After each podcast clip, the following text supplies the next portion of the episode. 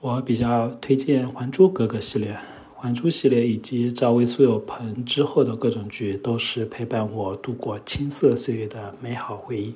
因此，不管过了多少年，都不会吐槽。看剧绝不是为了找茬，就是喜欢。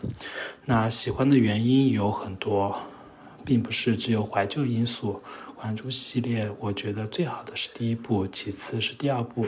虽然第二部的服化精致了许多，画质也明显提高了，但说实话，第一次看到第二部的时候还是有点失望，感觉表演痕迹比第一部明显了，尤其是小燕子有点用力过猛。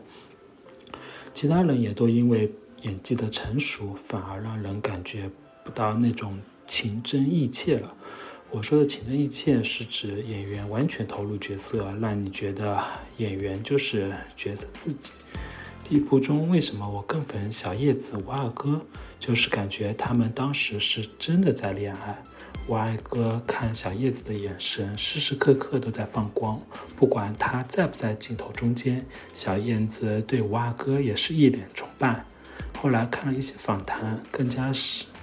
深刻理解我的这个观点。当时大家都是新人，赵薇对于已经是当红偶像的苏有朋的确有种迷妹的心理，而苏有朋也承认当时对赵赵薇动了心。正所谓情真流露，不是单靠演技。而到了第二部的时候，好像赵薇有了追求者，蛙哥对小燕子的眼神仍然是深情，但镜头看不到的时候，总带有略带了一丝无奈。小燕子眼中崇拜的眼神也则是没有了，更多是在演技。嗯，当时《还珠》第一部拍得很慢，王阿玛接受采访时说，十集就拍了五个月，大家相处的久了，感情越深了，拍出的感。感觉就越真。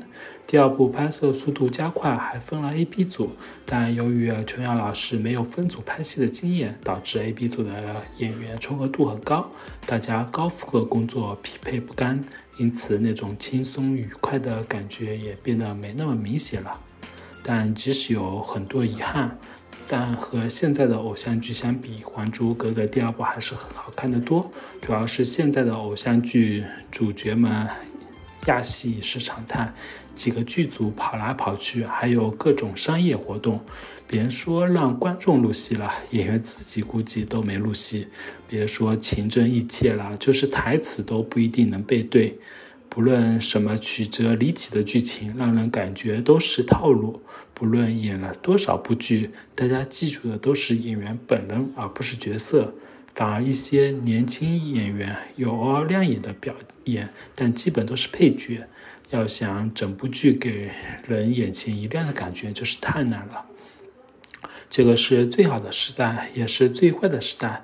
这句话其实挺适用在现在新生代的偶像身上嘛。想要成为下一个假期热播剧的主角，真的是很难很难了。